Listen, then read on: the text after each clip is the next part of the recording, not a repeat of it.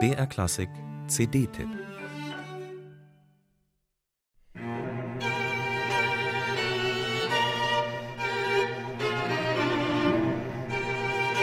Acht Komponisten auf einem Streichquartettalbum, das klingt nach einem ziemlichen Sammelsurium.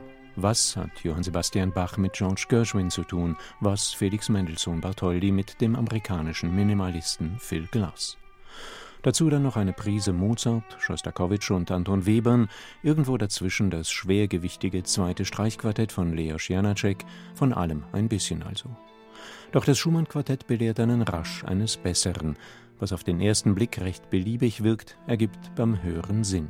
Ein schönes, kluges Album, das die Schumanns da konzipiert haben, und der Titel Chiaroscuro trifft wirklich einmal ins Schwarze. So wie die Malerei der ausgehenden Renaissance und des Frühbarock die Technik der starken Hell-Dunkel-Kontraste entwickelte, um Raumeindruck und Ausdruckstiefe der Bilder zu verstärken, so beleuchtet hier ein Komponist den anderen, wirft eine Miniatur Licht auf die andere.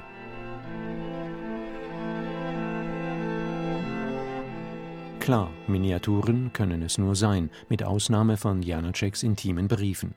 Doch auch die werden neu beleuchtet und bieten in 25 Minuten für sich schon so viele Hell-Dunkel-Kontraste und derart vehemente Stimmungsumschwünge, dass einem schwindelig werden kann.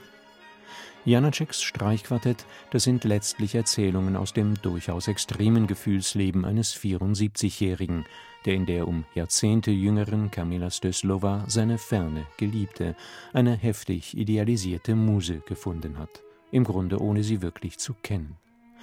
Genauso spielt das Schumann-Quartett allerdings auch.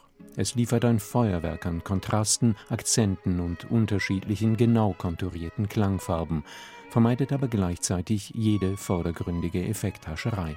Eine fulminante Deutung.